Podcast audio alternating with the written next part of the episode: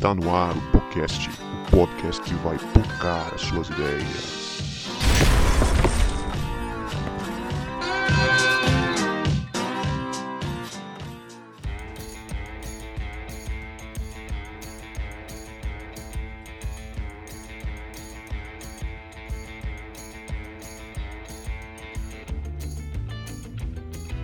Você que achava que a gente não voltava, a gente voltou e este é o podcast, o podcast que vai pocar as suas ideias. Meu nome é Guto e eu estou com a Jéssica que vai explicar pra gente por que, que ela gosta de um banheiro bem limpinho.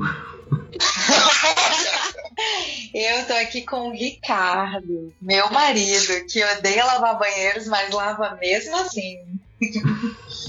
Faço na força do ódio. Mais fácil. Fala galera, tudo bem com vocês? Eu tô aqui com a Andrea, que tem um ano e pouquinho de experiência de casamento, mas tem um marido muito safo. Casou no dia do jogo do Flamengo, final da Libertadores. Ele pode comemorar duas vezes, bicho. É um cara sensacional. Verdade. Dicionário, dicionário. Pessoal, tô aqui com o Guto, que aprendeu a lavar louça depois de uma semana refletindo quando a sua mulher disse a louça está engordurada. E ele ficou refletindo uma semana na louça engordurada até voltar a lavar de novo. Pior que é história verídica essa, né? Não creio. O ruim de gravar podcast com amigo é, é que eles sabem da nossa vida. A galera É que sabe. sempre vai ter uma revelação. Ai. Aproveitei. Muito bom estar aqui com essa galera que eu amo demais, né? É, são amigos chegados, que mais chegados que irmãos. Todo mundo aqui nessa gravação. Fico muito feliz de estar aqui com a Jéssica, com o Ricardo, com a Leia, pra gente bater um papo. Muito legal ter vocês aqui com a gente, né, Leia? Ricardo e Jéssica. Já gravamos com eles separados, agora gravamos com eles juntos. É o nosso casal preferido. Casal preferido do podcast. Oh, a gente já tá acostumada com o casal preferido das pessoas. Pois é, cara. A Jéssica participou com a gente ano passado. Qual o nome do episódio que ela, ela gravou? Não me lembro, cara. Se João Marcos estivesse aqui, ele sabia. João sabe tudo, cara. É Eu não lembro o nome, mas foi aquele das mulheres. É, foi só mulheres. Né? É, eu não Foi participei. Sobre namoro e casamento. Isso, Preparação nam- para o namoro e É isso aí. casamento. Olha só. Verdade. E o Ricardo participou aqui dos episódios dos livros, né? Que a gente fez aquela, aquela bagunça boa, né? Trocando ideia sobre os livros que a gente gosta. E a gente vai trocar uma ideia hoje sobre um livro em especial chamado O que não me contaram sobre o casamento, mas você precisa saber, né? Então o título do livro é muito sugestivo. Então é isso, então vamos pro nosso momento de salves e recados e depois a gente já vai partir para esse, esse assunto que é muito importante.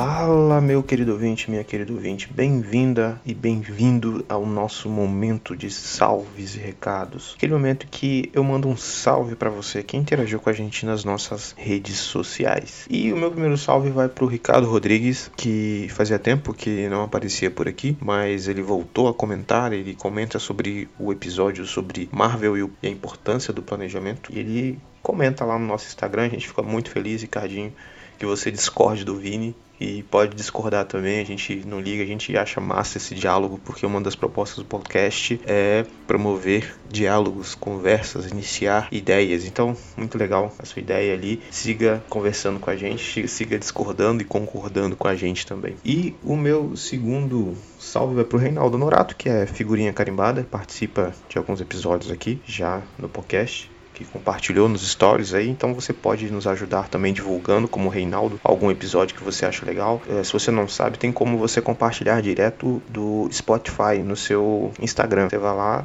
compartilhar, opção Instagram, Stories, e aí você compartilha o link direto do, do episódio que você gostou. Você pode compartilhar também a nossa postagem no Instagram, ou no Facebook, ou no Twitter. A gente vai ficar muito feliz e você vai ajudar demais a gente. Se você estivesse perguntando quais são as nossas redes sociais, é só você procurar no Instagram podcast.pocando suas ideias, no Twitter, arroba podcastpocando e a nossa fanpage no Facebook, que é podcast pocando suas ideias separadinho. E o outro salve que eu vou deixar é para Rosemary Costa, que mandou recadinhos pra gente no direct. A gente fica muito feliz de receber recadinhos no direct. Você pode mandar lá no nosso chat interno que a gente vai ficar muito feliz e a gente te responde no direct lá, tá bom? Então interaja com a gente que você vai ganhar um salve nesse momento. E se você é novo ou nova aqui em podcast Pocando Suas Ideias, caiu de paraquedas aqui por causa do tema sobre o que não te contaram sobre casamento, mas você precisa saber.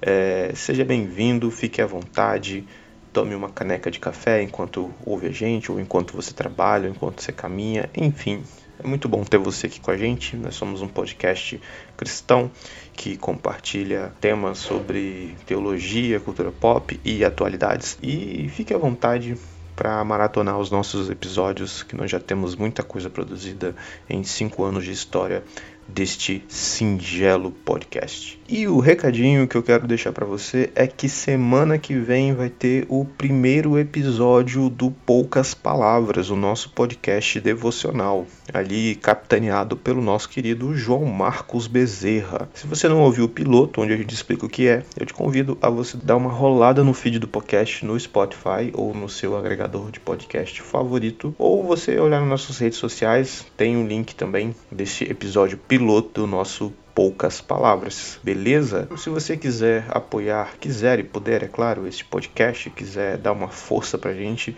melhorar os nossos equipamentos, a gente pagar os, alguns custos que podem aparecer, você pode entrar na descrição do nosso Instagram, aí vai abrir a janela do nosso Linktree e você clica na primeira opção, torne-se um parceiro do podcast, ou você entra em apoia.se barra podcast e você pode doar qualquer valor para a gente, se tornando um parceiro do podcast. E se você já doou, fala com a gente, manda uma mensagem para a gente, porque a gente tem um benefício para você. A gente vai criar ou está criando, é um grupo que está em construção, um grupo no WhatsApp com apoiadores do podcast, onde a gente quer compartilhar com vocês o que rola nos bastidores, a gente faz muita discussão, a gente tem um grupo interno dos integrantes do podcast e a gente faz muita discussão ali que não vira pauta. E a gente vai trocando ideia e é muito legal para você interagir com a gente e também entrar nesse debate com a gente. Então, torne-se um apoiador a partir de, de dois reais. E eu tô vendo aqui agora no nosso apoio, teve alguém que, que doou e, e não entrou em contato comigo. Se foi você essa pessoa que doou aqui,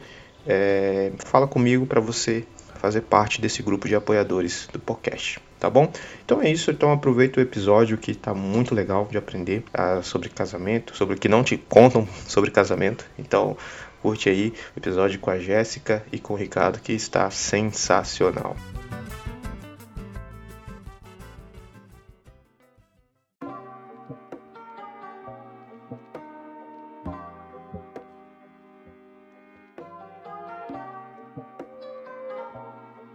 O livro o que não me contaram sobre casamento, mas você precisa saber, é do Gary Chapman. Talvez você já tenha ouvido falar dele ou já tenha lido outros livros dele sobre o tema. Ele conta na introdução a história com sua esposa, que eles se casaram apaixonadíssimos, mas no primeiro ano de casamento eles se sentem bem frustrados, achando que tinham errado ao casar. E aí ele compartilha o que ele aprendeu, que ninguém contou para ele, mas nós vamos te contar.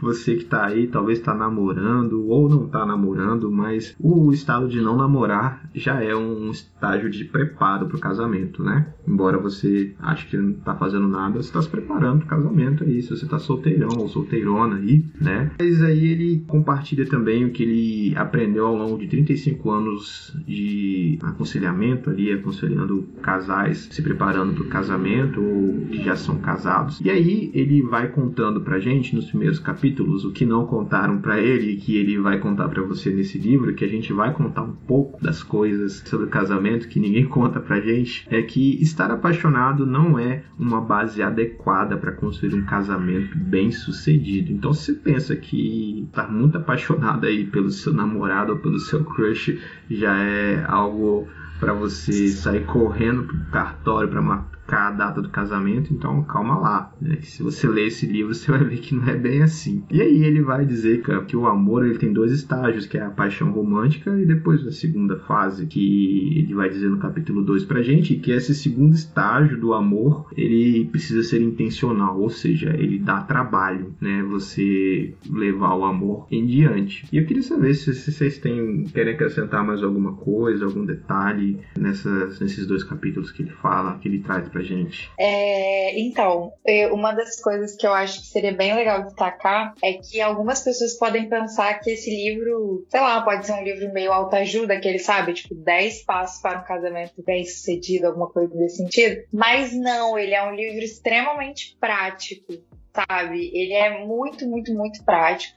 E o autor ele consegue de uma forma muito leve, mas ao mesmo tempo muito objetiva, falar sobre a experiência dele. E aí, ao mesmo tempo que ele traz a experiência dele para exemplificar, ele também não se coloca como se ele fosse ah, um expert, mas é realmente aquilo que ele viveu e o que ele pôde aprender com aquilo, até mesmo com os filhos dele, com os outros casais que ele aconselhou. Então é uma leitura muito gostosa nesse sentido. Mas ela também é muito prática. E até mesmo, é, acho que principalmente para quem não é casado, esse início ele é fundamental, né? Porque ele, ele traz uma discussão muito saudável assim entre uh, os objetivos que ele coloca no livro para as pessoas que estão, né, almejando casamento, que estão namorando, né, sentarem e meditarem sobre aquilo ali e ver se realmente é uma decisão sensata se tomasse. É, apesar de ser um livro muito prático e muito gostoso de ler, o assunto ele é muito sério, ele trata de uma forma séria, mas com, com um aspecto é, mais tranquilo, mais, mais de boa para você ler, assim. E é uma leitura gostosa de se fazer a dois, cara, por incrível que pareça, assim. É, de você fazer com outra pessoa e vocês irem discutindo uh, sobre, sobre os capítulos, sobre o início do livro. É muito bom fazer a dois e ao mesmo tempo ele é didático, né? Isso. Porque ele realmente é para um estilo assim, tipo curso mesmo, sabe? Tipo, no final de cada capítulo, ele traz algumas pontuações importantes, alguns questionamentos que vocês devem se fazer juntos e tal. E é muito bacana esse processo de ir encontrando as respostas juntos. Ele, ele vai dizer também, nesses primeiros momentos, eu não sei como é essa estatística aqui no Brasil, mas lá nos Estados Unidos que o índice de divórcio estava chegando a 50% dos casamentos. E não sei vocês, mas a minha sensação pela as pesquisas que eu mesmo fiz via Facebook e Instagram dos meus amigos ali virtuais é que realmente a galera tá divorciando muito, né? E uma parada que eu vejo que a pessoa divorciou é quando ela já tá, tá postando foto sozinha é, com frases bem resolvidas, com viagens maravilhosas sozinha. Então eu falo, opa, aconteceu alguma coisa ali. Tem alguma coisa errada. É, é, é clássico. É padrão. É. E, e, ou então postando coisas do tipo, tô na pista e tudo mais, né? Só que a minha impressão é que é a galera que se casou na mesma época que eu já tá divorciando, né? E Cara, eu casei tem. vai fazer seis anos esse ano. E é muito triste você ver que amigos que casaram na mesma época que você não estão levando em diante, né? Esse compromisso, talvez por construir um, algo tão importante como um casamento no sentimento, que o, o Chapman vai dizer que a paixão pode durar até dois anos, né? Bizarro, né? Sim. E, e, é surreal porque tem gente separando com menos tempo que isso. Tipo, fazendo as minhas pesquisas no meu Datafolha, no Instagram, é, tem casamentos assim que não duram meses. É, e aí, e, e, assim, casamentos que tiveram toda uma construção uh, de preparativos de cerimônia, né? Não necessariamente do relacionamento pós-casamento, mas de cerimônia, de, de festa, de tudo. E assim, infelizmente eu, eu conheço casais que durou pouquíssimo, assim. A gente tem casos até de gente aí dos, dos webcrentes e tal, tipo, e é muito triste, cara, é muito triste mesmo. Já é triste quando a gente vê em realidades às vezes tão distantes, mas é mais triste ainda quando a gente vê casais que têm conhecimento do evangelho, que a gente é, vê que tentaram fazer, firmar né, o seu relacionamento em Cristo, mas é como o Chapman fala, vai muito além desses sentimentos, né, de paixão, tal. E uma coisa, ah, uma coisa que é muito legal, acho pontuar, é o que ele fala sobre, logo no iníciozinho, ele fala sobre o tempo, né? Ele fala assim que as pessoas elas estudam, fazem uma faculdade de alguns anos para uma profissão, elas se preparam para exercer uma profissão que vai durar, sei lá, 30 anos, depois elas vão se aposentar. Agora, para o casamento, que vai durar a vida toda, muitas vezes não há nenhum tipo de preparação, é. sabe? Isso é muito, muito é, é, assustador porque parece óbvio, mas quando a gente vai olhar para nossa realidade, para como a gente lida com o preparativo para o casamento, não é tão óbvio assim, porque na prática a gente não, no geral, assim, não há um preparo, sabe? Tipo, a gente, eu estudei cinco anos para fazer uma faculdade de direito, aí eu estudei para fazer a OAB e eu continuo estudando e me aprimorando para exercer minha profissão. Mas como a gente tem se aprimorado para esse relacionamento, essa relação a dois, duas pessoas totalmente diferentes, de criações totalmente diferentes, de rotinas totalmente opostas, para viver a vida inteira. Eu tenho uma história triste, cara, para contar, assim, que, eu, que me marcou, que foi o primeiro casamento que eu realizei. Aí chegou um casal e falou, eles não eram da igreja, e falaram: olha, você faz nosso casamento? Falei, ah, faço, mas vamos fazer um acompanhamento. Aí chegou no momento que eu percebi que eles não estavam prontos para casar. Eu recomendei, assim, é, com muito jeito. Falei, olha, vocês não acham que seria melhor vocês adiarem um pouco essa decisão, não sei o quê? Aí eles eram pra, pra mim e falaram assim, não, já tá tudo pago a gente gastou 17 mil reais, não sei o que. E, cara, tem que casar, a gente tem que casar. Eu falei assim: olha, eu acho que talvez seria melhor vocês conversarem sobre algumas questões primeiro. Aí, resultado, eles casaram, fui lá, fiz o casamento, comprei um terno, comprei um terno novo para fazer o casamento, cara. E aí, é, resumindo, as parcelas do terno duraram mais do que o casamento. triste, Nossa. muito triste, cara. Eu digo isso com muita tristeza. Né? Que é o terno que eu uso para as coisas formais hoje.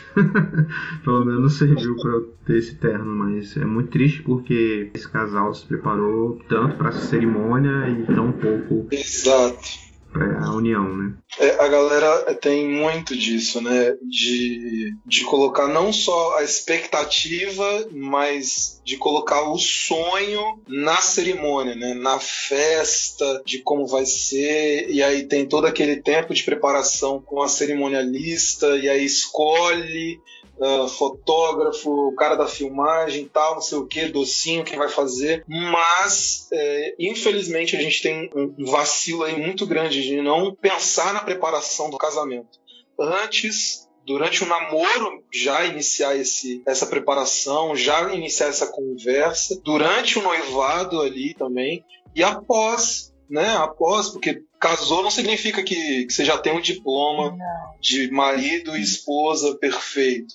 Então é, é bom continuar o acompanhamento, mas eu, eu costumo falar muito para a galera, né? A gente costuma conversar com a galera e, e, sempre falar assim de que eles precisam, antes de pensar já em casar, eles precisam já começar a estudar sobre isso, né? A conversar sobre isso, a falar sobre isso para que quando chegue mesmo o momento do, do casamento, eles tenham total tranquilidade para tomar as decisões juntos, né, para conversar juntos, sem aquele medo de ter uma, uma surpresa né, extremamente desagradável como essa. E existem tantas questões né, envolvidas, assim, e aí, falando do nosso contexto mesmo religioso, meu Datafolha também mostra que, por exemplo, é, muitas das, principalmente meninas e tal, mas meninos também, é, principalmente se casam assim antes dos 30.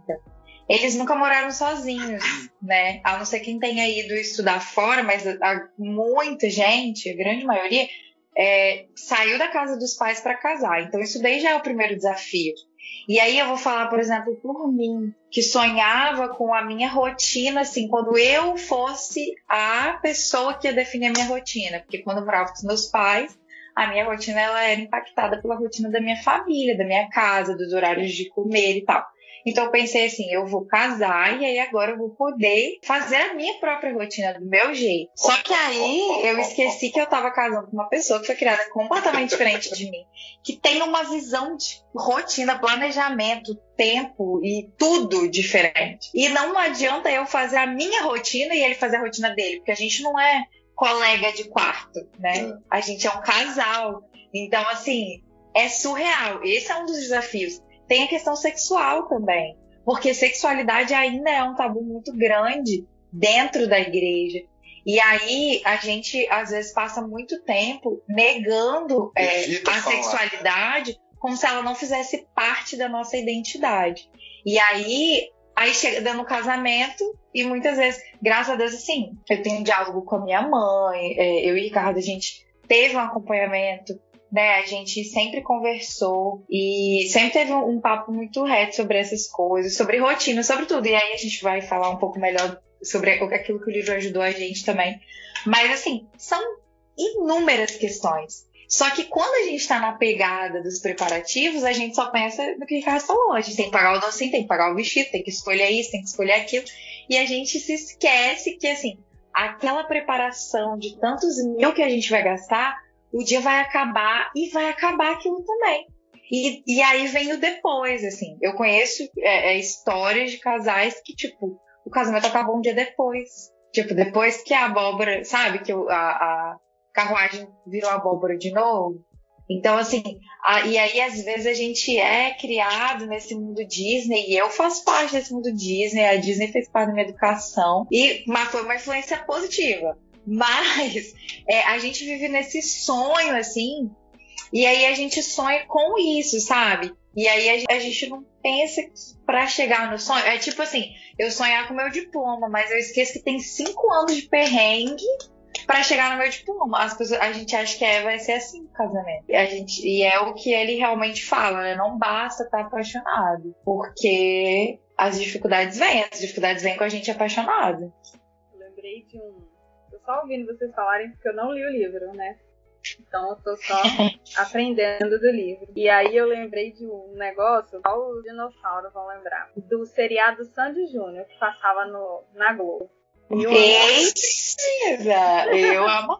Muito bom. E aí, um episódio teve que o Júnior, lindo, ele ia ele estava namorando com a menina. Era até a menina que fez a Miyuki depois na Malhação. Só referências, hein? Esse ponto aqui é ah, só para quem tem referência. Daniela Suzuki. Aí, isso, essa menina. Aí eles estavam namorando e aí eles falaram assim: a gente vai fazer um teste, porque a gente está muito apaixonado, a gente quer casar, então a gente vai passar uma semana morando junto. Aí todo mundo, nossa, mas que loucura! Não, é porque a gente se ama demais, e aquele amor, meu Deus, aquela coisa maravilhosa. E aí eles fizeram, foram fazer um teste, né? E aí começou, né, o primeiro dia da rotina. Depois de toda. Ai, a gente tá morando junto, que maravilha, nananana. Começou os pontos difíceis. E aí eu lembro que a maior briga deles foi por causa da pipoca. Porque os dois amavam pipoca. E aí um fez a pipoca e comeu a pipoca toda. E não deixou pro outro. E o outro ficou com raiva, porque ia assistir um filme e não tinha pipoca. E ninguém comprou um milho de pipoca. E ficaram sem pipoca. E aí, no final da semana, eles chegaram pro, pros amigos e falaram: Os amigos, e aí, como é que foi a experiência tal? É, o que, que a gente precisa pra gente poder casar? Aí os dois responderam: pipoca. E, e desistiram de casar. Então, o que, que eu quero. O que, que eu tiro dessa, dessa lição que eu sempre lembro? Que a gente vai brigar por coisas que a gente nunca imaginou que a gente ia brigar. Que a gente não brigar, mas que a gente ia dar uma atenção muito mais especial. Porque, igual a Jéssica falou, a gente tem uma, uma rotina, você que vive na, na, sua casa com seus pais, você cresceu ali, você tem 20 anos que você tem essa rotina, você tem 30 anos que você tem essa rotina.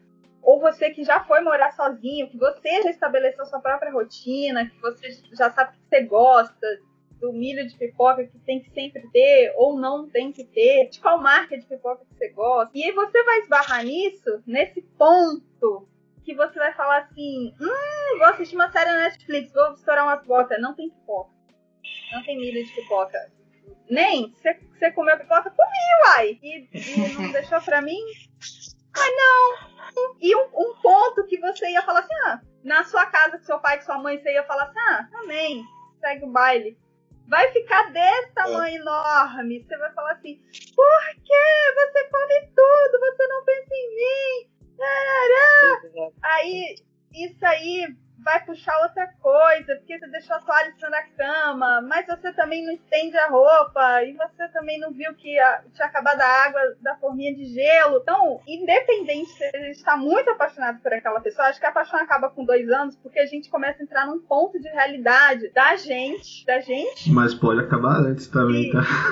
É. Às da gente examinar, a gente se examina e fala assim, cara, como eu tenho pontos para poder melhorar, como outros têm pontos para melhorar, e como a gente precisa estabelecer uma, uma conversa real, assim, sempre estar falando um com o outro, para que um, um pontinho à toa não vire uma bola de neve, não vire uma briga assim, É. sem sentido. E às vezes, sabe, às vezes as pessoas falam assim, ai, nossa, porque passei por muitos perrengues, ou assim, perrengues assim, grandiosíssimos, né? Ah, aconteceu uma traição, aconteceu uma morte, aconteceu a perda de uma filha, umas coisas cabeludas, assim, e a gente fala assim, pô, caraca, realmente é uma barra. Mas às vezes, um ponto de discussão, assim, ridículo, de uma meia jogada na sala, pra você vai ser uma barra também, e você vai se achar idiota por pensar nisso. E, e cara, essa é a loucura do casamento, mas é muito legal. Porque a gente, a Mas gente assim, consegue aprender quem é a gente. Eu acho assim que a, sim. a preparação, a gente tem que ter essa preparação, porque você vai entrar em, em contato com quem você é, de verdade. As suas Verdade. respostas, as suas reações, as reações que você foi criado, as reações que você aprendeu a ter dentro da sua casa, que condiziam com o seu ambiente familiar, que agora não vão condizer mais, você vai ter que criar novas respostas, com respeito, com empatia com outra pessoa, tratando outra pessoa como o seu amor, mas também como um ser humano digno de respeito de atenção, de ser levado em conta que às vezes é difícil, porque a gente quer a nossa vontade, mas eu acho que, que também esse ponto da preparação a gente é extremamente importante. Acho que ninguém deveria casar sem ter um- uma preparação. Alguém falar assim, cara, você vai descobrir quem é você agora, depois que Sim. terminou a festa, E uma coisa que foi muito importante pra gente que aconteceu, né, durante o nosso processo, porque assim, é, também tem outra coisa, assim, né, que às vezes as pessoas decidem casar de uma hora pra outra e aí não dá nem tempo, assim.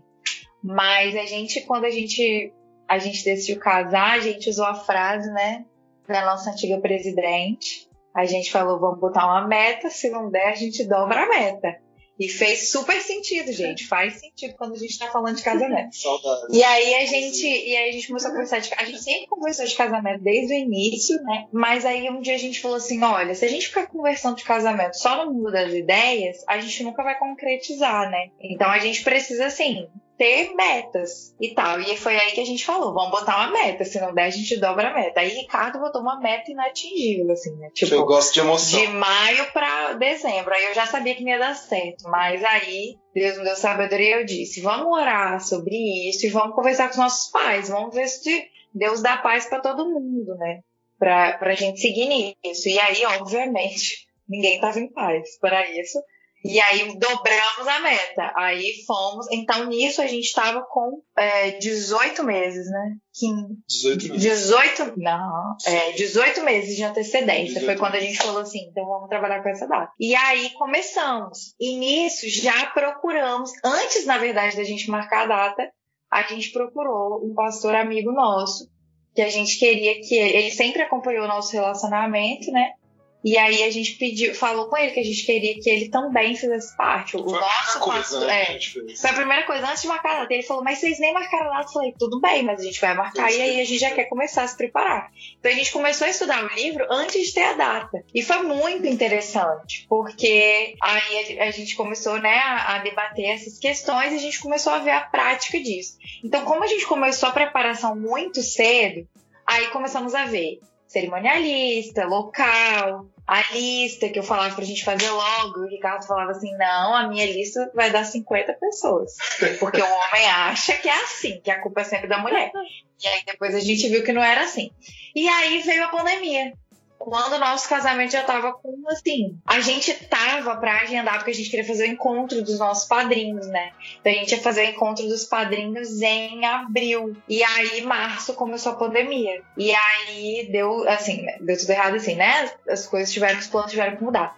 E aí, o que, que foi muito importante pra gente nesse tempo? Ressignificar, mas mais do que ressignificar, compreender o significado. E acho que a preparação do casamento ela ajuda a gente a realmente ir ao encontro do verdadeiro significado do matrimônio, que é algo que a gente tem perdido na nossa sociedade. Assim. Quando os casamentos tiveram que ser adiados, muitas pessoas se desesperaram por causa da festa. E eu não tiro a razão dessas pessoas de tipo assim, é um sonho. E tudo bem a pessoa ficar triste pelo sonho. Mas, assim, a gente tinha casos de pessoas que, né, é, já moravam juntas, então só adiar a festa era só adiar a festa. Mas a gente tinha casos de pessoas que não, de pessoas que iam viver a sua primeira experiência mesmo, né, em todos os sentidos do relacionamento.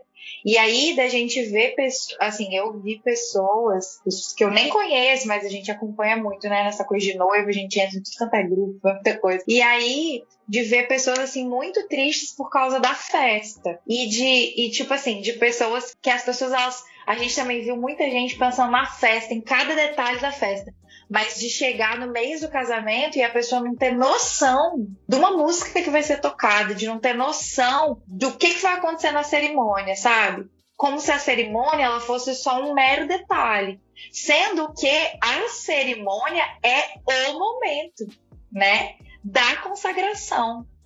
Assim, estou trazendo agora para o nosso contexto, né, religioso, cristão. Então, assim, a cerimônia, ela é o momento que ela coroa um processo, porque aí a gente foi se lembrar do que é o casamento. A Bíblia diz que o casamento é deixar pai e mãe, então tem esse processo do deixar, do me desapegar, do começar uma nova vida, né?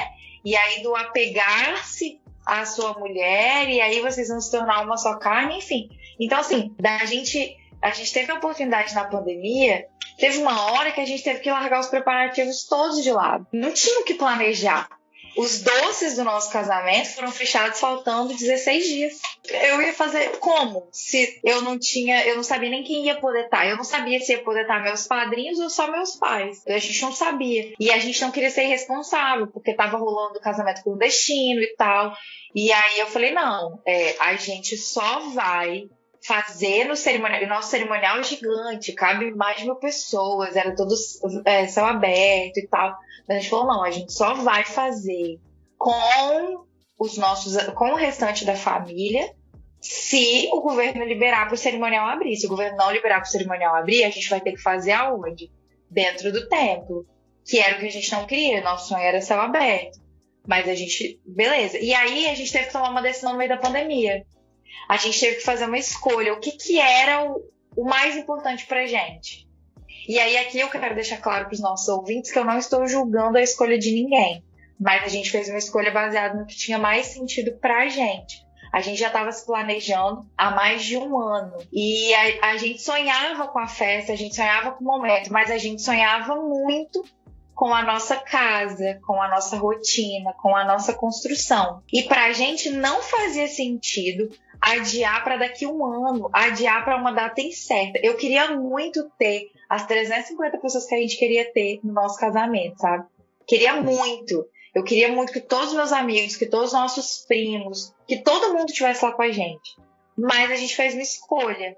E, cara, Deus supriu. Nosso casamento não teve nenhum quinto das pessoas que ia ter. Foi super pequenininho e tal, a gente fez menos até do que o governo liberou. A gente fez metade do que o governo liberou. Só tinha nossos pais, nossos avós, os irmãos dos nossos pais, os nossos padrinhos. Mas Deus supriu todas as coisas. E aí foi muito irado, porque a gente teve a completa certeza de que a gente tinha entendido o sentido, sabe? De que a gente entendido que apesar daquele sonho, daquela coisa, da paixão, do, da festa, da quantidade de pessoas e tal, a gente tinha conseguido entender o sentido, assim. Então isso fez muito, muita diferença pra gente, assim, mesmo. Foi muito ruim não ter as pessoas lá, mas Deus supriu isso.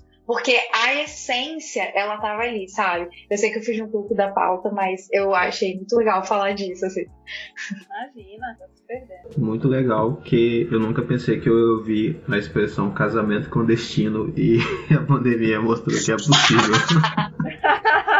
Realmente, eu também nunca tinha ouvido.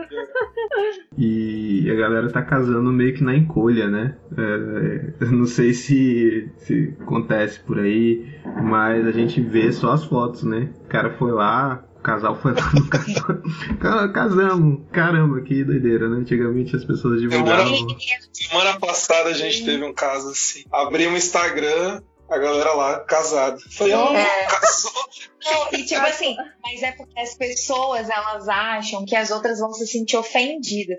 E aí a gente também teve uma experiência irada com isso, porque assim, a gente contou para todos os nossos convidados tudo que estava acontecendo, porque eram todo mundo fazia parte da nossa história, sabe? Então a gente foi contando para as pessoas como que as coisas estavam acontecendo. E foi muito legal, porque as pessoas elas, que acompanharam a nossa história acompanharam os preparativos do nosso casamento e participaram do nosso casamento. Na live do nosso casamento, a gente teve ao vivo, acho que tinha acho que 1.100 pessoas ao vivo, 1.200 pessoas ao vivo. Tipo assim, foi muito irado, Só sabe? perdemos pra live do Alemão Do Alemão Forró, é, a, a galera. é porque a galera da empresa. que Toma gente- essa, alemão do forró. da live que eles fizeram até então, a gente só tinha perdido pelo Alemão Forró. E foi muito presente de Deus, sabe? A gente se sentiu muito amado, porque as pessoas não puderam estar lá. Elas não puderam comer aquela comida. Elas não, sabe, não tiveram ali fisicamente. Mas a gente recebeu muito carinho, muito amor. Então isso também foi legal, tipo, o significado do casamento para quem também faz parte da história, que vai só assistir o casamento. A gente ressignificou isso, sabe? Aquela coisa de, ah, eu só quero ir para comer e tal. E realmente, tem casamento que às vezes a pessoa só vai para comer mesmo. Que às vezes você nem acha que o casal vai dar certo. Mas foi convidado, tá ali, vai tirar uma foto bonitinha, uma paisagem bonita e vai comer e tal. Perdão, Senhor, se a gente já fez isso, mas infelizmente acontece. E aí foi muito legal. A experiência que a gente teve, apesar da época em que a gente fez, é, foi uma experiência, assim, muito legal nesse sentido. O significado do casamento pra gente e pras pessoas, sabe? O massa é que assim que desde a preparação até os, os dias que antecederam, né, o, o próprio casamento e tal, a gente aprendeu muito. Isso principalmente na preparação, assim, né, é, sobre a importância que a gente precisa dar para que as coisas façam sentido, porque a partir daí, a partir das coisas fazendo sentido, então se, por exemplo, a gente ficou muito tempo com esse negócio, né? Vai poder fazer ou não vai poder fazer e tal. Então, quando, quando as coisas começaram a fazer sentido, a gente percebeu, não, vai acontecer, mas vai acontecer com nossos pais e vai ser bênção. Ah, não, vai acontecer com os nossos pais, padrinhos e tios e vai ser bênção, entendeu? Então, a partir disso, nosso coração ficou muito mais em paz, muito mais tranquilo, e a gente conseguiu aproveitar tudo assim e passar tranquilidade também para as pessoas, né? Que as pessoas ficam, meu Deus, como que vai ser? Como tá o coração de vocês e tal, não sei o quê. A gente não, cara, a gente tá tranquilo porque tipo tá fazendo sentido, entendeu? Então a preparação ela foi assim especial para isso, para mostrar pra gente que a- a- os preparativos a, convivência, os próximos dias, eles precisam fazer sentido. Cada coisinha precisa fazer sentido. Muito legal saber dessas, histórias e que tudo isso compõe né, o, a- o preparo para o casamento né, e, e a forma que Deus age nesses preparos. Né? Eu, particularmente, aprendi muito nesse tempo de preparo, de noivado. Foi ah, financeiramente, a gente começou a juntar dinheiro numa conta conjunta, a gente passou a se conhecer, então é um, um tempo muito importante. Então quem não, não se prepara para casar já está começando com uma dificuldade muito grande, né? Mas eu queria, para além do preparo, que a gente falasse sobre a importância do pedido de desculpas e perdão que o, o Chapman trabalha no livro dele, né? Porque ninguém fala pra gente, quando a gente casa, que essa é uma área que a gente vai ter que exercitar muito, perdão e pedido de desculpas. Eu queria que vocês falassem um pouco pra gente. A Leia até já começou a falar, né, sobre a, as coisas que acontecem no casamento. Deixa eu contar outra história, né? Legal contar a história. A da minha primeira briga com Juliana, nos nossos nossa primeira semana de casamento, foi por causa de uma coisa muito séria chamada ventilador ligado ah, na hora de dormir. que ela estava acostumada a dormir com o ventilador ligado e eu não. Então foi uma coisa muito grave, assim, essa briga. Queria que vocês falassem sobre isso, porque às vezes as nossas brigas não são por causa de um ventilador, de uma coisa boa, mas por uma coisa que magoa, que machuca, ou uma coisa que a gente não acha que é tão grave, mas que é necessário a gente é, tratar com um pouco mais de cuidado. Eu acho que, falando do nosso contexto assim, é, é muito engraçado porque quando a gente tá no processo do namoro, né, e tal, a gente pensa que a gente conhece a pessoa, né? Ah, não, já conheço, já tá tudo tranquilo, só partir para pro abraço e tal. Mas quando você começa a dividir o mesmo teto, é que a gente vai conhecendo, né, a pessoa. Aqui para nós, eu acho que a nossa maior dificuldade foi a questão do, do nosso jeito, assim, porque Jéssica ela tem um jeito muito mais emocional de ser e eu tenho um jeito muito mais é, faca, entendeu? Cortou, acabou, tá pronto, tá novo, vamos partir para outro. E aí eu, eu demorei muito tempo para pegar esse jeito dela, entendeu? Para parar e pensar e, e colocar que o meu jeito não tem que sobrepor o jeito dela que eu preciso fazer com que os nossos o nosso jeitinho de viver possam andar, caminhar junto assim. Então, quando ela me apresentava um problema, ela me apresentava um problemaço na minha cabeça porque ela parte pelo lado emocional. Ei, não é isso. É o lado racional. Por quê? Porque Vamos não lá. é só um Queremos lavagem de roupa suja. Vamos lá, gostamos disso. Não, é porque assim, não é um probleminha. É uma coisa que eu tô vendo que essa coisa, se ela continuar, ela vai virar um coisão lá na frente, entendeu? Então eu tô querendo aqui mostrar pra ele a importância da gente resolver isso enquanto é uma coisinha. Entende? Isso. E aí, pra mim, foi muito complicado, porque eu queria o problema resolvido e acabou, entendeu? Eu, eu tenho esse jeito, assim. Então, por muito tempo, eu não, eu não real, entendia o que, que ela estava querendo dizer, ficava chateado com o que ela falava, entendeu? E aí a parada só aumentava. Ah, Nossa, isso é muito. Deixa eu contar disso. Uma coisa que a gente fazia muito. Olha só. Tipo assim, porque isso é uma coisa que desde o namoro assim, a gente fazia, que é eu sou muito de conversar, eu aprendi muito isso com meus pais, assim. Então, assim, pra mim, problema é pra ser resolvido. Não tem essa de tipo assim, ah, você fez uma coisa que eu não gostei, eu jogo na sua cara e saio. E tipo, e vou viver. Não, não tem vou viver. Tem um problema aqui, nós vamos conversar do problema aqui. Aí, a gente sempre teve isso de conversar e tal. E Ricardo sempre foi mais cabeça dura que eu nesse sentido, né? amor? ah, muito, enfim. É, e aí, qual era a dificuldade do Ricardo? Era justamente isso, é porque na minha cabeça eu tava vindo trazer o problema. Mas eu não tô vindo trazer o problema porque eu acho que ele é a pior pessoa do mundo. É justamente porque se esse problema não for resolvido, ele, ele gera, ele repercute na gente sentimentos, né? Sentimentos negativos. Então a gente tem que resolver. Aí eu vinha trazer o problema pra ele, e aí das duas, uma. Ou ele se ofendia com o que eu tava falando, como se eu estivesse tratando ele a pior pessoa do mundo. Eu não tava tratando ele a pior pessoa do mundo, mas ele errou. E eu tava mostrando pra ele que ele errou. Ou a outra coisa era o seguinte: tipo, ah, você fez isso, ó. Aí ele vinha e falava, tá, mas você fez isso. Nossa.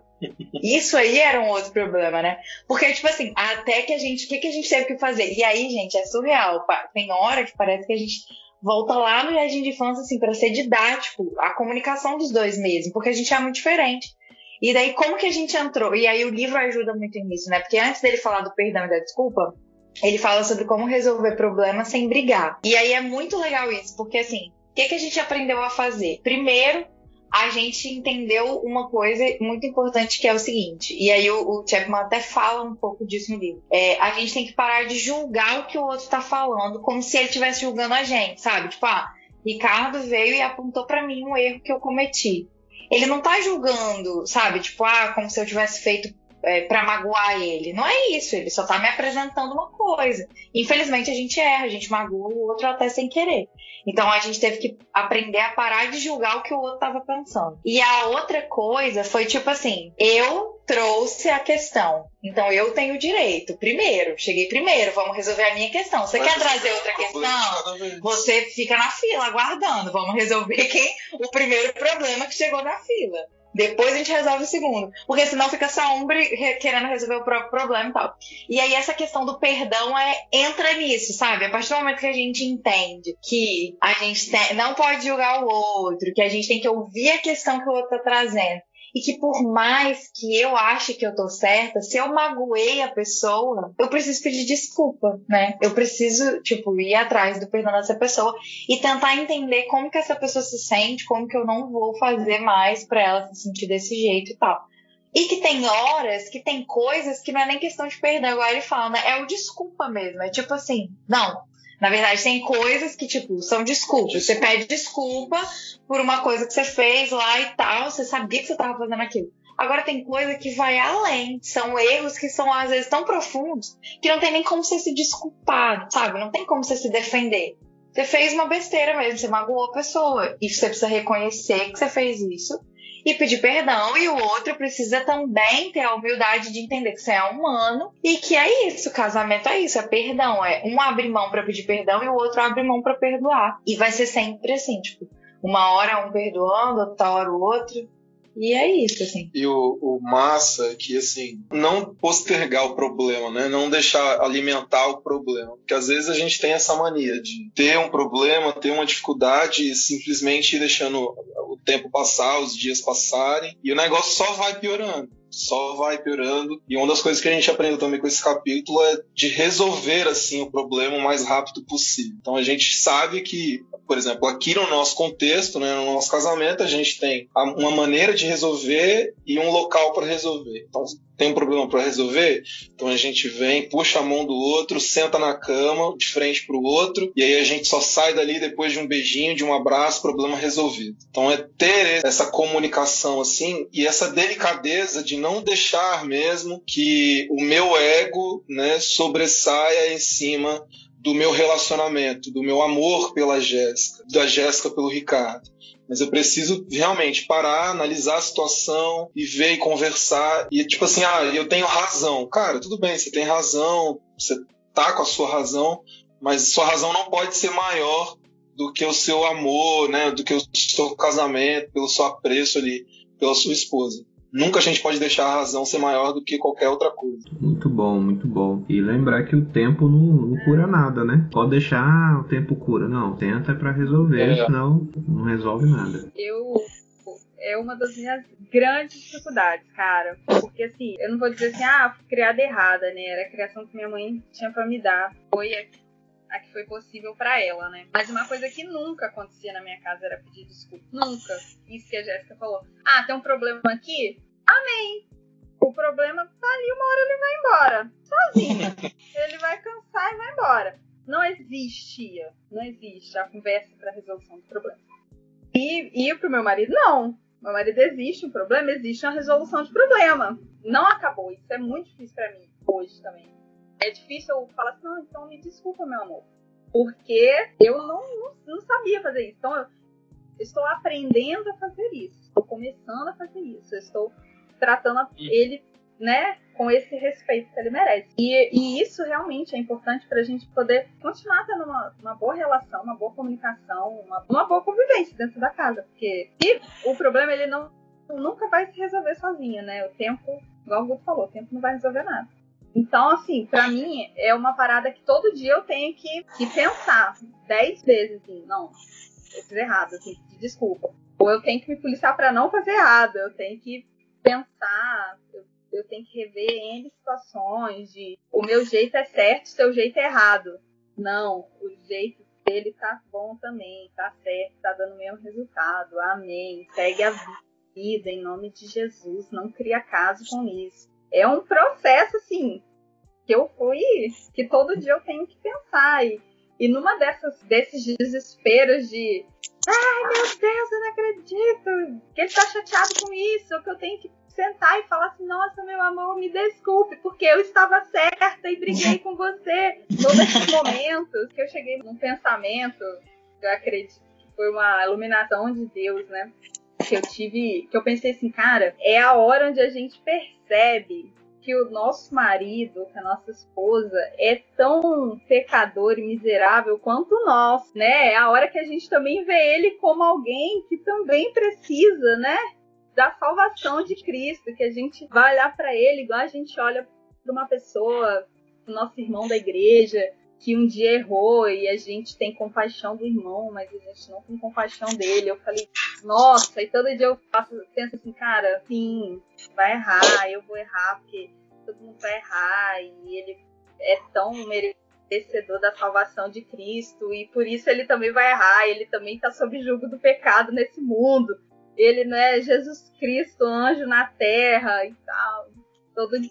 Eu, eu acho que para mim foi um caminho que me ajudou a respirar e, e pedir desculpa e desculpar também, e não guardar o rancor de não, porque quando a gente começou a namorar, você também fez isso. Tem dois anos e meio. E daí, já passou, né, mano? Eu anotei aqui, ó. Tá anotado aqui na minha agenda o dia que você fez.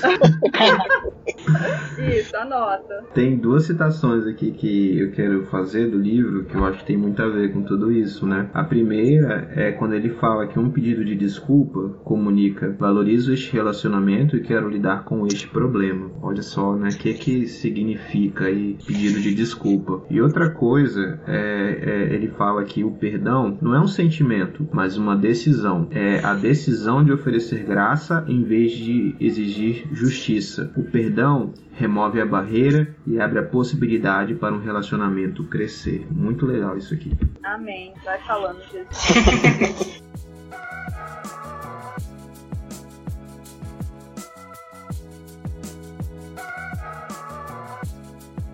Então, bora falar porque que é importante a gente falar sobre os banheiros não são autolimpantes. Porque quando a pessoa não limpa o banheiro, a gente acha o quê? Que a pessoa não se importa com o nosso trabalho, que a gente limpou a outra parte lá da casa e tal, não, não, não, entendeu? É, é, e aí entra o perdão, entra a desculpa, entra. É, tudo faz parte da mesma coisa. O banheiro, mas, assim, o banheiro é o maior professor dentro do casamento. Não, mas assim, acho que essa questão ela é muito. Quando a gente foi ler esse capítulo, a gente ficou nele. Muito tempo. Não, mas a gente ficou mais no resolver problemas sem brigar. A gente ficou mais nele que a gente achou que a gente não ia demorar muito nele, porque a gente já tinha o costume de sempre conversar e tal, mas a gente percebeu que a forma como a gente resolvia não resolvia do não jeito que precisava. É. E aí ficamos um tempo nesse. Mas por que ficamos um tempo nesse? Porque precisava de fazer uma lista. Tipo assim, das todas as tarefas domésticas, aí tipo, quem ia ser responsável por aquela tarefa, quais tarefas iam ser feitas pelos dois, e tipo assim, as tarefas que iam ser feitas pelos dois mas quem ia ser o principal responsável? Porque se é para os dois fazer, ninguém faz, no final das contas, né? E aí a gente demorou muito para fazer. E aí, né, meu bem, vou ah. falar, pode, né? Então, eu sou mais organizada, assim, tipo. é, deu até uma treta, porque o nosso pastor foi fazer uma entrevista com a gente. Ricardo se sentiu ofendido com as minhas respostas. Porque ele disse que o pastor ia ficar achando que eu ia casar com Tais Maria. O pastor, no, na, no contexto lá do pastor, na folhinha dele, cara, eu olhei aqui a, a indagação do pastor, né? Eu falei, meu Deus, eu tô pensando. Mas você sabe que todas as suas, as suas respostas vão ter com a minha, quero que verdade. Mas enfim, volta pra cá, que não é pra dar briga isso aqui. Aí que, que, acontece, que, que acontece? Eu gosto muito de fazer planilha, de fazer tabela, caneta colorida, papapá. Ricardo tem muita preguiça disso. Então, a primeira luta não, não, não foi gosto. só para sentar e fazer a bendita da tabela, entendeu? Só que eu não sabia que tinha um negócio ali por trás. Não era só a preguiça de fazer tabela. E aí conversamos sobre as, sobre as tarefas e foi lindo. Por quê? Porque nós somos um casal moderno, nós somos um casal contemporâneo, nós somos um casal muito bem entendido e resolvido em relação a questões, né, de, de homem, de mulher, de gênero. De, a gente não tem problema com o negócio de salário, de finanças, não, tá, não tem dificuldade com isso. E eu cresci numa família, não, não tem mesmo, tipo, real, assim. E eu cresci na, numa família, o Ricardo também, que, tipo assim, meu pai que cozinha, entendeu? Minha mãe é, que, tipo assim, não cozinha. Um, a primeira vez que minha mãe fez arroz, não a primeira vez, mas teve uma vez que minha mãe foi fazer arroz e meu irmão perguntou: Ué, mamãe, você sabe cozinhar? Porque real, assim, meu pai cozinha, ele ama cozinhar e tal, não sei o quê. Tipo assim, não tem aquela coisa de. Minha mãe sempre trabalhou. Sério, minha mãe sempre trabalhou fora, então não tem aquela parada de, tipo assim, sabe? Aquela, aquela aquele estereótipo que a gente tinha antes, tal. Nunca, já teve épocas que minha mãe ganhou mais que meu pai e a gente nunca teve problema. O dinheiro, ele não era de um e de outro, ele era da família. Então nunca teve, sabe, tipo, ah, o ticket é de um e o outro que faz a compra, a gente nunca tive problema com isso. Então isso são, nunca foi uma questão para mim. Mas aí a gente chega dentro do casamento e não temos problemas com essas questões. Mas qual é o nosso problema? O nosso eu e a preguiça. Esse é o nosso problema. Então, tipo assim, a casa tem que ser limpa, né? E, tipo, é, parece muito idiota ele botar esse negócio, mas esse, esse título, ele faz muito mais sentido agora do que quando eu li o livro. Os banheiros não são autolimpantes. É exatamente isso. Tipo, a gente vai passar e a sujeira não vai embora só porque a gente olha para ela. E daí, tipo, ah, mas eu tô cansada para limpar, mas o outro também acha que ele tá cansado. Ah, mas e aí qual é o problema? O problema é que, tipo, essa parada de, tipo assim, ah, aí eu me senti incomodada, aí eu vou lá e limpo. Aí eu limpo, sei lá, três cômodos. Aí passou meio dia, o Ricardo não limpou nenhum cômodo, eu já fico aqui, ó, ei, como assim? Eu já limpei três, você não se incomodou ao ponto. E aí ele, ah, mas o, o, tempo dele é diferente do meu. Mas tudo bem, mas o seu tempo, o mundo não vai esperar, a sujeira não vai esperar o seu tempo. E aí entra nesse rolê aí né, louco, assim. E, tipo, aí a gente já tentou dividir o serviço, tipo assim, ah, você faz isso, eu faço aquilo. Simultaneamente, limpar a casa simultaneamente. Dia de sábado, de manhã, não dá certo. Por quê? Porque eu, eu levanto 7 horas pra arrumar a casa e dá 11 anos e casa ainda tá dormindo. Mano, e aí não dá. Não existe a possibilidade de fazer qualquer atividade de limpeza pela manhã, cara. Não tem. Aí depois, não, não existe fazer à tarde. Porque a manhã foi feita para limpar. Pra isso. Ah, outra coisa, parece besteira, gente. Questão de, de horário, né, amor? Tipo assim, eu sou assim, ó. Ah, cheguei do trabalho, tô cansada, mas tem uma loucinha para lavar, eu vou fazer o quê? Eu vou lavar a louça rapidinho, porque depois eu já descanso. O Ricardo é o contrário, é tipo assim, cheguei cansado vou descansar, depois eu lavo a louça. Prioridade. Parece uma coisa muito pequena, muito básica, mas isso faz diferença. Por quê? Porque no momento que ele tá descansando, eu tô trabalhando. Aí no momento que eu quero descansar, ele tá indo trabalhar. Sabe? É. E aí, tipo, a gente tem que ter o nosso momento mas junto. Essa parada do, do, de como a gente cresceu e tal, é muito doida porque eu morei sozinho muito tempo em São Paulo. Então, para mim, o horário de limpar a casa era de madrugada. Então, eu não tinha tempo de limpar a casa, de limpar a casa de dia e final de semana, por exemplo, eu não queria perder meu tempo limpando a casa. Então, o que, que eu fazia? Botava um fone de ouvido, entendeu? Abria uma Coca-Cola e começava a limpar a casa de madrugada. Então eu sempre fiz assim. Eu nunca, nunca tipo, ah, vou acordar sábado de manhã, um belo dia de sol, e vou perder meu tempo pela manhã inteira limpando a casa. Só que a gente tentou fazer dessa forma, não deu certo. Agora a gente está tentando novas maneiras para que a casa limpe. E, outra, e aí a questão vem a questão das expectativas, né? Porque, por exemplo, Ricardo morou sozinho durante muito tempo, então qual era a minha expectativa? Quem ia ter dificuldade seria eu a minha expectativa era de que o Ricardo fosse, assim, uma super nani das limpezas, assim. E daí, quando a gente entra dentro de casa, a nossa concepção das coisas é totalmente diferente. Então, por exemplo, a gente já viu que não dá, um dia, ter um dia para faxina não, não funciona tanto pra gente, sabe? Tipo, então, ah, e fomos dividindo e tal, não sei o quê. Mas, cara, isso é um rolê. Parece, não, não parece fácil a gente falando. Imagina fazendo, né? É bem mais, é bem mais louco, assim. A gente, tipo assim, a gente tentou definir algumas tarefas também. Tipo, ah, essa é sua, essa é minha. Algumas deram certo. Outras não deram certo, então já não é definido mais, tal, E aí, por que, que eu falei que complementava a questão do perdão? Porque o que está por trás das tarefas, porque o ser humano é muito.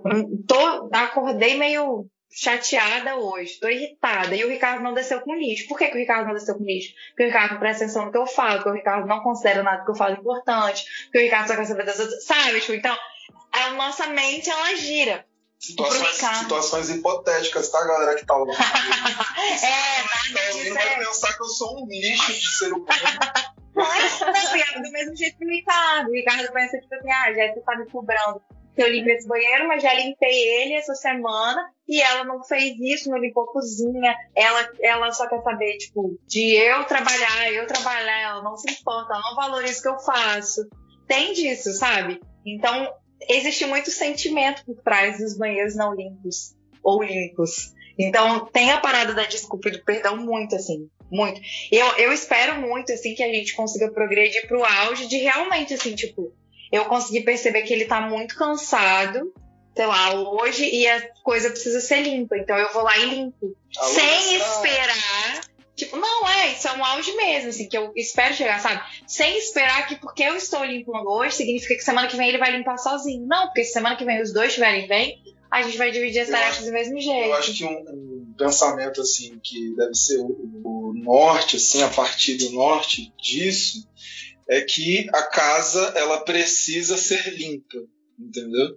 Não é papel da mulher limpar e não é papel do homem limpar. É papel de quem mora dentro da casa. Então a casa precisa ser limpa. Ah, como que vai fazer? Que dia que vai fazer? Boa sorte para vocês. Vocês entram aí no censo e, e dividem as tarefas. Mas ela precisa ser limpa, entendeu? É isso que a gente tem que pensar. Porque se a gente for parar para fazer essa- essas- esses cálculos, essas coisas e tal, a gente vai criar expectativa em cima do outro, aí a gente, o outro vai frustrar as nossas expectativas, aí vai gerar um problemaço. Então, acho que o ponto de partida é esse. Olha, meu bem, meu amorzinho, a casa precisa ser limpa. Como que a gente vai fazer isso daqui? E aí a gente vai desenvolvendo os métodos de acordo com a realidade de cada casal. Uma outra coisa, rapidinho. Só, eu sei que a gente tá falando muito, mas é, essa parada que ele falou de tipo, ah, a casa precisa ser limpa. Isso é um outro ponto, gente. E aí eu acho que isso entra muito, querendo ou não, e aí eu acho que é uma parada que a gente tem que, que pensar. A nossa sociedade, ela está bombardeando com várias questões. E as questões de gênero são uma delas. Então, isso sempre vai estar latente. E a gente precisa ter muito cuidado pra gente não deixar essas questões nos inflamarem, sabe? Pra gente não, não acabar meio que tratando o outro como se ele fosse um desconhecido, como se a gente não soubesse o caráter dele, o que ele pensa, como ele trata a gente e tal. Isso é uma questão. E aí, a questão de tipo assim, beleza, a casa tem que ser limpa. Quem vai falar que a casa tem que ser limpa? Isso também pode, sabe? Tipo assim, é, até a iniciativa das tarefas ela, pode gerar uma treta. Ah, E às vezes a gente faz isso, né? É, por exemplo, eu já fiz isso algumas vezes. Tipo assim, eu tô vendo que a casa tem que ser limpa. Mas eu fico assim, não, eu não vou falar não. Eu vou esperar pra ver se não vai tomar iniciativa. Oh, meu Deus! Tipo assim, Quem cara, nunca? Quem Não é? nunca? e aí, tipo, e daí daqui a pouco começou uma crise dentro de mim. Pô, mas não é possível que ele não tá vendo que a casa tá suja. Não é possível que ele tá vendo, não. Ele tá achando o quê? Que é a minha obrigação falar que a casa tem que ser limpa? É minha obrigação dividir as tarefas? De onde ele tirou isso? Que não sei, sabe? Então, e aí vai, vai, vai, vai. E aí é uma coisa que o chefe fala muito, assim, a questão do diálogo, né? Não dá pra gente querer que o outro adivinhe o que a gente tá pensando. Se a gente tá sentindo alguma coisa, a gente precisa falar, precisa falar. E cabe ao outro também não julgar aquilo que você tá falando como se ele quisesse te ofender. Né? Porque às vezes a gente quer sempre estar do lado do que fala ou que tá sentindo. Mas quando o outro vem falar o que tá sentindo pra gente, a gente quer se ofender junto. Tipo, a gente não. Ele só tá falando como ele tá se sentindo. Não significa que você quis magoar, mas ele tá se sentindo assim. Já aconteceu isso comigo. De não, vou deixar sujo pra ver até quando. Aí, tipo, passou muito tempo. Aí eu fiquei muito incomodada, cara. Quero banheiro. Aí eu limpei. Limpei o banheiro e tal. Aí ele veio almoçar, né? Do trabalho. Ele entrou no banheiro e falou assim: Ah, lavou o banheiro, né? Cara, eu acho que esse prédio onde eu moro não desabou. Porque, sei lá, Deus segurou. Falei, quê? Você viu que o banheiro tava sujo, você não teve coragem de limpar. E agora a palhaça velha que limpou ainda joga na minha cara. Nossa, pense numa briga. Pense numa discussão arrasadora. Foi horrível. Foi E talvez ele pensou a mesma coisa que você, né? Tipo, vou deixar pra ver até onde vai. É, mas, nossa, foi péssimo. Aí, tipo assim, eu, depois de muito me estressar, aí teve um dia que ele tem mais dois irmãos, né? A gente tava reunido na casa do irmão mais velho dele, né? As meninas eh, fazendo a comida, aí a gente, todos os três se queixando. Aí, na verdade, a, a esposa do irmão mais velho falou assim, gente, a gente tem que pedir. Não adianta. E ela já tem 15 anos de casada, né? Ela falou assim: eu peço e eu não me envergonho de pedir. Eu mando ele fazer e ele faz. E é assim que, que tá rolando. E é assim que tá maravilhoso. Eu falei, cara, vou experimentar. E é uma parada que deu muito certo. Deu muito certo. Aí, tipo assim, eu vejo a louça, eu tô já enjoada de lavar a louça. Aí eu falo assim, nem, lava a loucinha lá. Aí ele vai e lava. Não tem mais briga, não tem mais discussão, não tem mais conversa. Não, não quero aprender isso não. Sentou no sofá. Ela, você tá Acabou. Gerenciando a casa aqui, ó. Mamacita de, Lé, gerenciando a Lé tá gerando um problema conjugal. Resolveu um problema conjugal dela, tá gerando outro.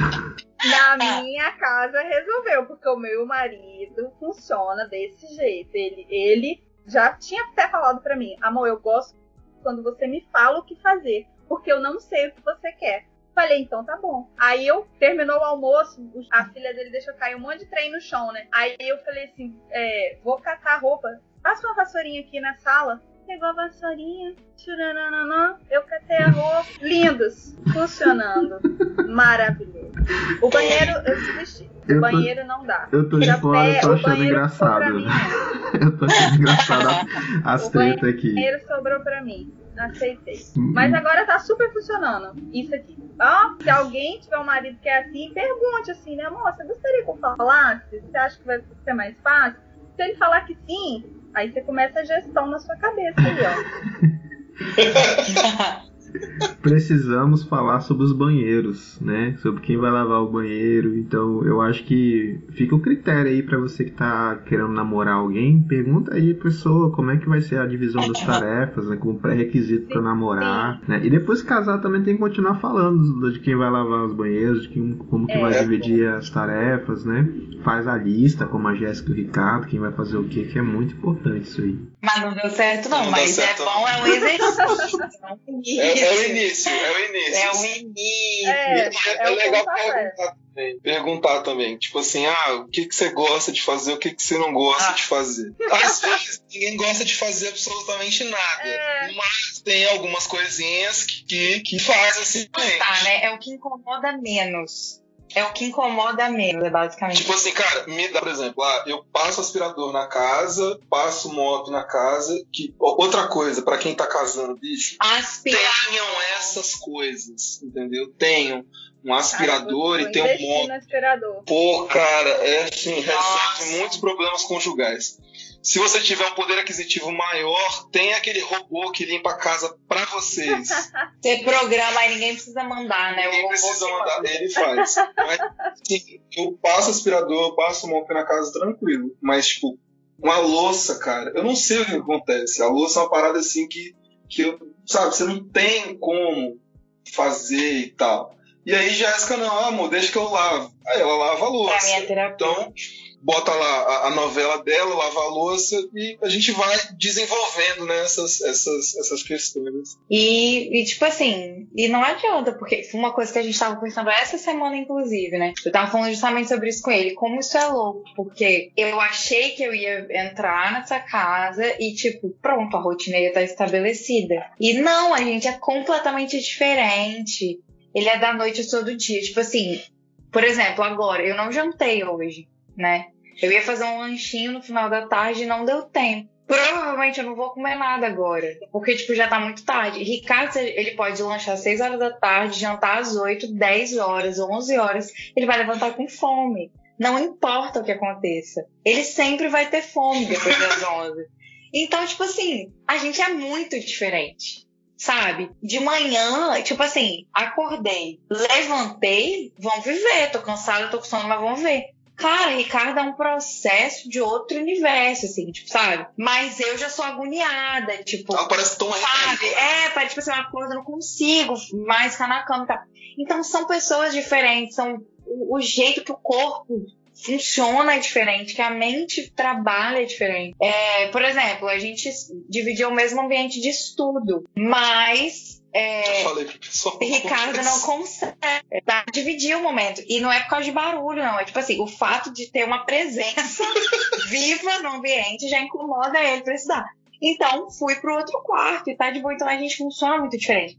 E aí eu tava falando justamente isso com ele. Eu falei, cara, como que a gente achou que era só entrar dentro de uma casa que a rotina ia acontecer? Não ia acontecer, cara. A gente tá descobrindo. Ou, tipo assim, questão de alimentação. Ao mesmo tempo que eu como menos e tal, a família dele tinha era muito regradinho um negócio de horário de comer. Então tem horário de comer e tal. Eu não, se não der para fazer naquele horário, tá tudo bem. Então, assim, é muito diferente. Então é outra coisa que a gente tem que também criar, gente. E aí hoje tá muito na moda essa coisa de planner. Tem planner para tudo quanto é coisa. Tem podcast para ensinar as coisas. Tem tudo, vídeo, tutorial de como se preparar, se planejar as rotinas domésticas, o que vai comer, nananã. Tipo, essas coisas podem ajudar, mas a gente precisa é, ter cuidado para não criar tantas expectativas e, e, no outro, né, a gente sobrecarrega o outro das. Entende? A gente tava até conversando disso. Tipo, tem muita gente famosa que a gente vê que tem uma rotina maravilhosa, mas, pô, os caras têm gente para limpar a casa deles, para cozinhar para eles, para é outro nível, sabe? De coisa, assim. Tipo, no início do casamento, eu comecei a cozinhar. E eu gosto, eu gosto, eu gosto de cozinhar, assim, tá? Não, não cozinho feijão arroz, não. Mas cozinho as outras, outras coisas. É, eu aprendi com assim, a me alimentar substituindo e tal isso. Mas a gente entrou numa rotina muito louca, então hoje a gente come marmita, porque fica até mais barato pra gente, tem umas marmitinhas saudávelzinhas e tal, não, não, não. Então assim, onde na minha rotina que eu pensei que ia ser assim, entendeu? Eu pensei que a gente ia lá, cozinhar pro outro, que é uma coisa fofa e tal. Hoje eu não quero cozinhar nem no final de semana, tipo, sabe? De, não, quero dormir, quero que a comida venha pronta para mim. Que também é outra, outra consequência da nossa geração agora, né? A gente é muito imediatista. E, gente, a gente tá na era do iFood, então, assim, para que eu vou cozinhar se eu posso, tipo, só digitar uma mensagem, né?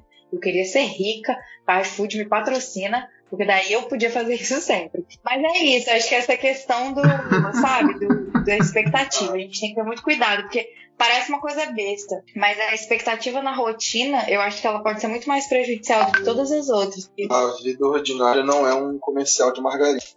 Isso aí, gente. Muito bom, muito bom mesmo esse bate-papo. E eu queria já caminhar para o final, deixando vocês à vontade para fazer recomendações aí de outro livro que Jéssica já tinha conversado comigo. Quem sabe dar outro podcast, né? O significado do casamento aí. Ou fique à vontade para falar o que vocês quiserem nesse momento aí. Cara, é, eu recomendo muito, muito, muito esse, esse livro do Tim, da Kate. Eles escreveram juntos, né? O significado do casamento. Eu acho que no tema, assim, ele é, o, ele é o melhor livro publicado, né, atualmente, assim, porque ele é um livro não para ser, tipo, pra gente simplesmente né, deitar na cama à noite e ler e tal, mas é para ser realmente estudado, porque ele, ele traz muito ensinamento massa, assim, é, e não é um livro de uma, de uma leitura pesada, que desde o início ele vai, ele vai desmistificando algumas coisas da sociedade, né, porque atualmente hoje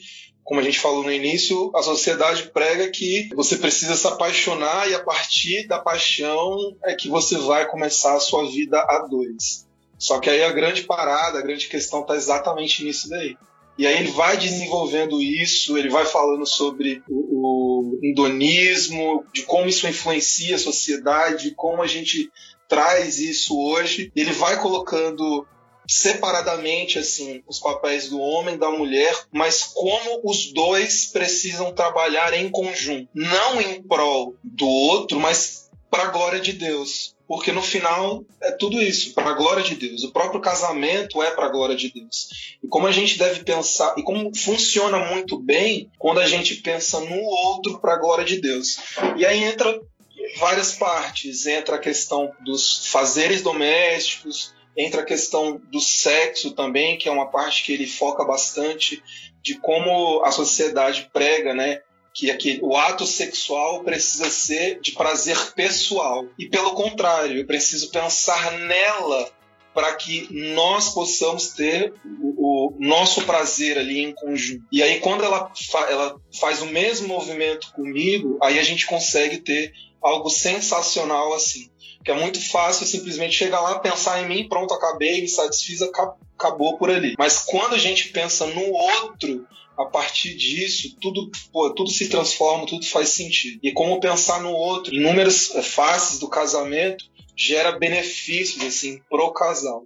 E tudo isso para a glória de Deus. É um livro que vale muito a pena. E aí, se caso a gente né, tiver condições de fazer um outro podcast, muito massa esse livro, eu recomendo. É, bom, falei muito já, né? Mas assim, você precisa saber quem você é, para onde você quer ir, sabe? Para você pensar assim, com essa pessoa você pode ser aquilo que Deus quer que você seja. É o primeiro ponto, assim. E daí, se vocês resolverem se casar, contem com os pais de vocês, mas contem com o pastor de vocês. Não abram mão, sabe, desse dessa pessoa próxima. Ainda que talvez o pastor da sua igreja não faça um curso ou algo assim, mas ele vai fazer algum tipo de acompanhamento com vocês. E mesmo que você, nós, por exemplo, fizemos dois acompanhamentos. A gente fez com um pastor amigo nosso, um acompanhamento desde mais cedo, e também fizemos acompanhamento com o nosso pastor. E é super legal, assim, a entrevista que ele faz, é uma parada é, muito, muito legal, assim. No começo é estranha, mas faz todo sentido. Então, assim, não abram mão disso. É muito importante, porque o significado do casamento, ele é espiritual. Então, a gente não pode abrir mão da nossa, do nosso pastor, da nossa autoridade espiritual mesmo, assim. E, tipo, conversem. Conversem mesmo, sobretudo. Parece muito clichê isso que eu vou falar.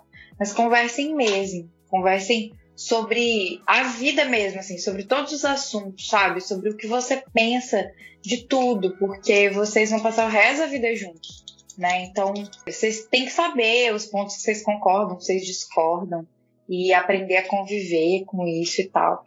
E não, não, tipo, cuidado para não jogar, não despejar sobre o outro as suas expectativas que você criou sozinho, assim, sabe? Tipo. Porque elas vão ser frustradas. É, elas vão ser frustradas. Porque até a expectativa que um outro, tipo, diz assim, não, isso aqui eu banco. Ele não vai bancar o tempo todo. Então, que a gente tenha essa consciência, assim. E agora eu vou falar para outra parte dos preparativos do casamento, que é a cerimônia mesmo, assim. Que faça sentido, sabe? Que faça sentido mesmo, que cada pedacinho daquele momento faça sentido. Se prepare para ter uma cerimônia que realmente faça sentido para você. Convide os padrinhos que realmente acompanham a história de vocês. Tragam seus pais para perto para participar desse momento. Traga seu pastor para perto para participar disso. Não só uma pessoa que vai aparecer lá no dia, sabe? Traz todo mundo para perto mesmo. É, é, faz tudo fazer sentido, assim, porque vai ser muito legal. E hoje a gente está numa era, ainda mais é, por causa da pandemia, em que a gente acaba se expondo muito nas redes sociais. Mas não se preocupe tanto em mostrar para as pessoas sobre como você está se adaptando ao casamento. Se preocupe em realmente se adaptar ao casamento. Pegando o gancho que Jéssica falou, não tenha como referência webcrentes, tá? Valorizem, valorizem as, os seus pastores das igrejas locais de vocês e parafraseando Salmos 35, né? O choro pode durar durante a lista, mas a alegria vem depois dela, tá? A lista é a pior parte, mas depois é tudo de boa. Nossa, a pior parte, Jesus é, gente, é. Pra mim, a melhor parte foi a, a, a viagem de lua de mel, cara. Muito bom, muito bom. que por sinal a gente foi pro mesmo lugar, né? Jéssica e Ricardo foram pra Maragogi, né? Eu, eu e Juliana também fomos. Muito bom. Uma viagem que a gente quer repetir. Então aí, para finalizar com uma dica de viagem de lua de mel, vá para Maragogi. Muito legal. Gente, e do ladinho de Maragogi tem Japaratinga, que agora tá super bombadinho também. Tem muito lugar legal e baratinho. Podcast é cultura e dicas de lua de mel. Eu só não vou falar o nome da pousada porque eles não, não quiseram patrocinar esse episódio. Aí fica aí a dica. E pousadas em Maragogi e Japaratinga. É, se vocês quiserem ser citados aqui para os nossos, nossos ouvintes, entre em contato aqui, entendeu? Que quem sabe. Pois é, gente. E, e, esse foi o nosso episódio, falando aí um pouco do preparo, falando ali do perdão, dos banheiros que precisam ser lavados. e de olhar a pessoa que está morando com você como o mesmo pecador que você é. Eu acho isso, isso é muito importante. Eu descobri isso e acho que isso é muito interessante. Com a mesma, a mesma compaixão que você espera para você, desejo para outro. Se você quiser ouvir os episódios que a Jéssica e o Ricardo já, já participaram aqui em podcast Pocando Suas Ideias, você pode ir lá no episódio 21, que é a primeira parte do episódio Namoro, Preparo para o Casamento, que as meninas fizeram, que a Jéssica gravou, e os episódios 54 e 56, que o Ricardo participou com a gente sobre os livros que mudaram a nossa vida. Gente, é isso. Queria agradecer. Gente, acessem, muito. acessem, escutem, façam downloads, entendeu? Muitos pra gente bater recordes, pra gente ser convidado outras vezes pra ir pro canal. E se Deus quiser, terão outras oportunidades aí da gente estar junto aí e presencial também quando tivermos tomado a vacina. Né? Quem sabe a gente, Né? Ah, a gente numa viagem para Linhares para curtir as lagoas né, de Linhares, quem sabe aí. Com certeza, com certeza. Gente, é isso e um abraço no seu coração. Isso aí, galera. Espero que vocês Tchau. gostaram. Tchau, tchau, gente. Tchau, galera. Fiquem com Deus. Tamo junto. Um beijo.